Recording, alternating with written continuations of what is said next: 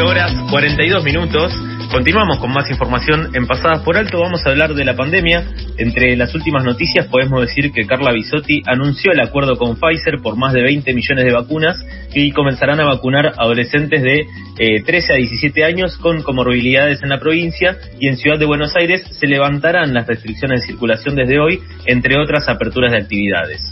En Argentina, desde que comenzó la pandemia, tuvimos casi 5 millones de casos confirmados y más de 100.000 muertes. Ayer se confirmaron 12.555 casos nuevos y 384 fallecimientos. Y a su vez, ya hay más de 30 millones de vacunas aplicadas.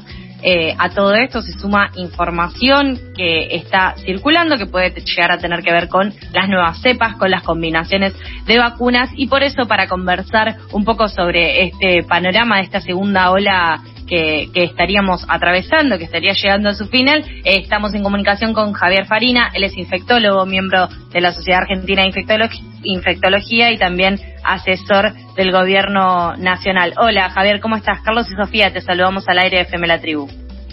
Buen día, ¿cómo están? Bien, muy bien. Eh, por lo que pudimos ver en, los distintos datos actualizados al día de hoy, eh, Argentina ya superó eh, el 70% de vacunados con la primera dosis.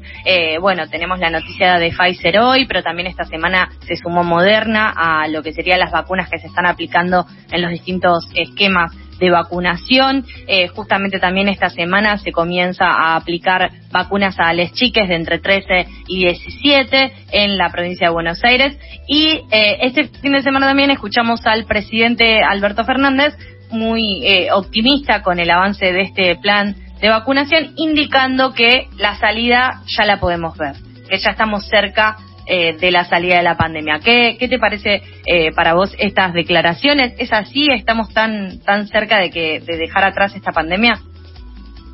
A ver, eh, por un lado estamos en una situación epidemiológica en nuestro país con un marcado descenso de casos ya prácticamente en todos los distritos, quizás en línea, que venga más rezagado, por poner una palabra, en, en el descenso de casos, pero el resto de los distritos lo, lo muestra claramente. El entorno de esto hace pensar que el porcentaje de argentinos vacunados, no solo los vacunados, sino también quienes han generado inmunidad por haberse infectado, eh, en este momento hacen que la curva muestre este descenso. La cantidad de vacunas disponibles en, nuestro país eh, muestran una buena gestión en este aspecto, sin ninguna duda, eh, con vacunas de alta eficacia e incluso ahora con vacunas con, aprobadas en los menores de 18 años, lo cual también eh, aporta este aspecto en un grupo etario que todavía no estaba vacunado y va a ser muy importante, principalmente a quienes tengan factores de riesgo.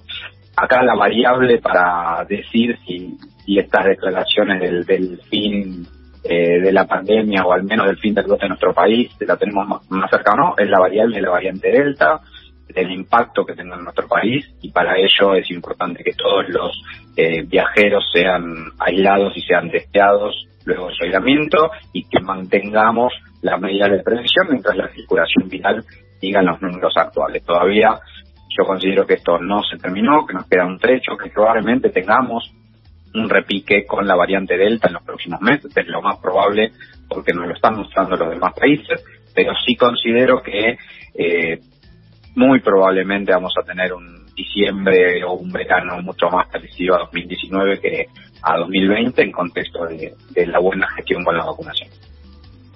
Eh, ¿Qué tal? Carlos te habla. Eh, ¿Ya hay circulación comunitaria en nuestro país de la variable Delta o cómo se dan estas mutaciones del virus? No, la variante Delta al menos no identificada. La única notificación de un caso de no viajero es un familiar de un viajero. Eh, pero no se puede considerar todavía circulación comunitaria, sino que este es un contacto de un viajero.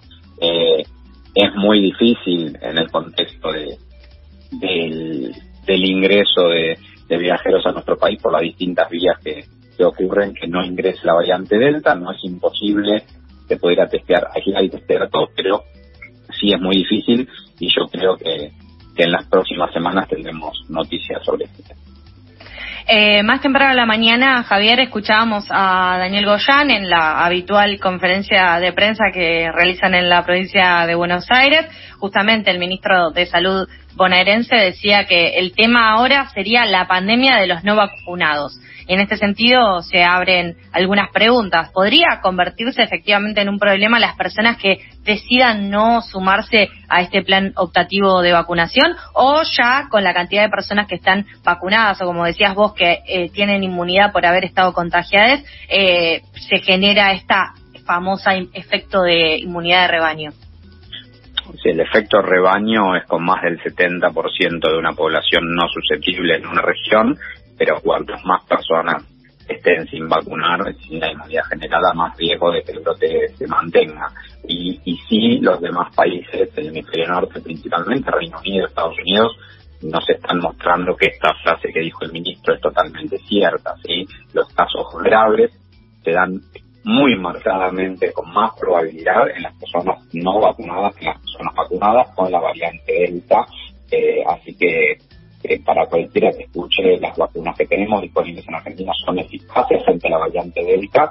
Eh, mejor con dos dosis, pero una dosis genera inmunidad que ya colabora con frenar la chance de contagio y con frenar la chance de una forma grave. Así que eh, quien no esté vacunado, comenzar por su primera dosis, quien esté por su primera dosis, esperar a su segunda dosis para completar el y Javier, en este sentido, nos das un pie que, que estábamos pensando para volver a, hablar sobre la pandemia, para poder actualizar la información. A nosotros nos pasó que hace poco, tanto eh, nosotros dos, eh, Carlos y Sofía, como nuestros compañeros de programa, nos estuvimos vacunando con la primera dosis. Llegó efectivamente ese día, que incluso de distintos medios se decía que quienes estábamos eh, en esta franja etaria no nos íbamos a poder vacunar durante este año y demás. A todo esto se suman olas de desinformación eh, que tienen que ver con que, por ejemplo, las vacunas se vencen, que se están probando en nosotros, eh, que hay riesgos a futuro, que no se sabe qué es lo que tienen eh, las vacunas, que te modifican el ADN, que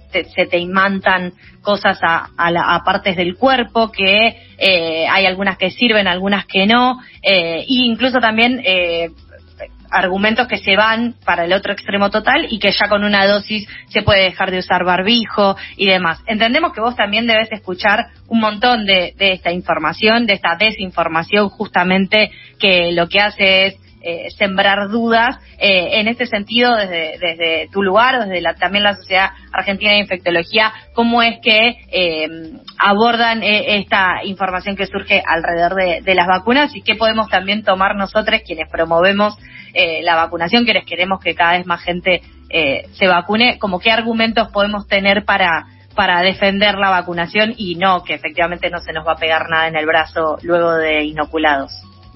Bueno, sí, creo que, la lucha contra las fake news eh, durante la pandemia ha sido mucho más marcada que pre-pandemia en un montón de aspectos, a pesar de que, de que esto, la verdad no es algo de estos dos años nada más, pero creo que, lo hemos vivido absolutamente, lo ha vivido toda la sociedad en estos dos años en forma muy marcada. Eh, las vacunas es uno de los fármacos más seguros que existe es más seguro que fármacos de venta libre que cualquier persona se puede comprar para un dolor de panza o para un dolor de cabeza. Las vacunas son muchísimo más seguras que estos fármacos, por más que, se haya tratado de transmitir lo contrario. Eh, son el avance luego del agua potable que más vidas ha salvado en la historia de la humanidad y son el quiebre de la pandemia. La vacunación es un acto colectivo, vacunándome eh, no estoy solo actuando sobre mí, sino que estoy cuidando a mis allegados, estoy cuidando a mi familia, estoy cuidando a mis vecinos, estoy cuidando a mis colegas de trabajo y a mis amigos. Vacunándome, estoy cuidándolos a todos ellos y estoy siendo parte del quiebre de la pandemia. Es mi grano de arena más importante en este momento para frenar el brote en Argentina de COVID-19. Quien dice esto es Javier Farinia, médico infectólogo, integrante de la Sociedad Argentina de Infectología y asesor del Gobierno Nacional. Javier, eh, la vacuna de Moderna será incluida en el estudio de combinación de dosis. ¿Cómo avanzan las pruebas de combinación de dosis de, de vacunas? ¿Se puede esperar que esto habilite un esquema de tres dosis? A ver, eh, lo de las tres dosis todavía no, no se sabe cuán necesario va a ser, es algo que se contempla, pero no se sabe cuán necesario va a ser. La realidad es que con, con dos dosis de las vacunas disponibles en cualquiera de los países actualmente se alcanza una inmunidad muy importante. Hay, hay excepciones, pero no son las vacunas que están en Argentina en este momento. Luego, con mayor aprendizaje de la variante Delta y mayor eh, evaluación de nuevas variantes que puedan emerger, se, tomará en cuenta la tercera dosis. No es una necesidad en este momento, eh, pero sí creo que la combinación de vacunas es un es una opción que hay que abordar y hay que investigar para ver qué combinaciones son más eficaces que otras. La combinación es algo totalmente plausible eh, y es algo que ya muchos países del mundo están utilizando y Argentina está siendo pionero en algunas combinaciones como ser la primera dosis de Sputnik combinarla con una segunda dosis de Sinopharm AstraZeneca van a ser Argentina va a ser de los primeros países que pueda mostrar resultados de esto que es muy muy importante en un contexto de poder abastecer al mundo de vacunas, porque algo que tenemos que también entender es que la pandemia no va a terminar mientras haya regiones del mundo donde el virus circule libremente y donde no tengan disponibilidad de vacunas, con lo cual la humanidad entera debe plantearse esto como un desafío que necesita eh, la eh, accesibilidad de vacunas a todos los países del mundo para que no emerjan nuevas variantes con mutaciones que sean más contagiosas, más dañinas o que ya las vacunas no logren efecto. Entonces, toda posibilidad que mejore el abastecimiento de vacunas a cualquier región es una posibilidad que hay que abordar y Argentina ya lo está. Javier, por último, eh, estuvimos viendo en estas últimas noticias que eh, el Parlamento francés aprobó eh, esta implementación del pase sanitario para personas vacunadas, que este certificado sería necesario para poder ingresar a distintos lugares. Incluso también la semana pasada se comparó esto con algunas situaciones que podrían llegar a ocurrir en la, en la ciudad de Buenos Aires, en la provincia de Buenos Aires. Todavía no hay nada confirmado, pero queremos saber, ¿a vos te parece que esta medida eh, del pase sanitario, de la credencial del de, certificado de vacunación para hacer actividades en Argentina sería algo posible de aplicar, de implementar? Sí, sí, a ver, primero yo creo que es una medida muy interesante y creo que Francia lo ha vivido después de implementarla, que es una medida muy interesante desde el punto de vista eh, comunicacional y motivacional para que quien aún no se haya notado en la campaña lo haga. Y yo creo que ese, ese primer objetivo es algo no poco importante.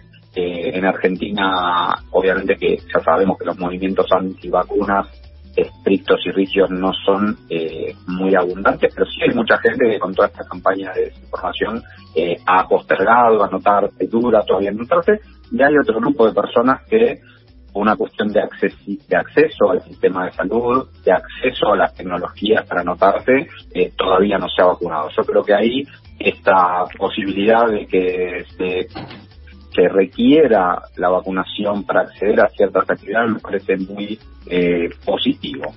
Eh, luego, esto se desprende de lo que acabo de decir, que hay que ir también a vacunar a territorio. No es solamente tratar de buscar que quien no se haya notado por desinterés, miedo, temor, dudas, lo haga, sino también a quien no lo haya hecho por acceso, hay que ir a buscarlo a territorio y hay que ir a vacunarlo. Creo que las dos cosas tienen que ir de la mano y me parece que es una medida eh, que sería bueno implementar respondiendo concretamente a tu pregunta. Eh, Javier, te agradecemos un montón la comunicación con FM La Tribu. Eh, ante cualquier novedad, eh, nuevamente nos vamos a comunicar y muchas gracias por tu claridad y toda esta información que nos traes como siempre. Bueno, les mando un saludo.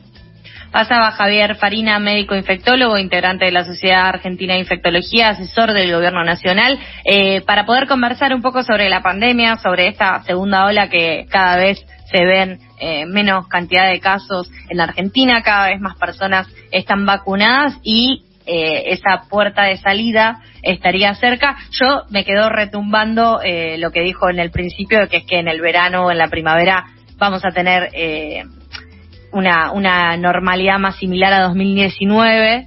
Eh, quedan esas esperanzas todavía. Mientras tanto, nos seguimos cuidando, por supuesto, mientras avanza el plan de vacunación. Pasadas por alto. Pura energía antes que te pegue la modorra del mediodía. Por FM La Tribu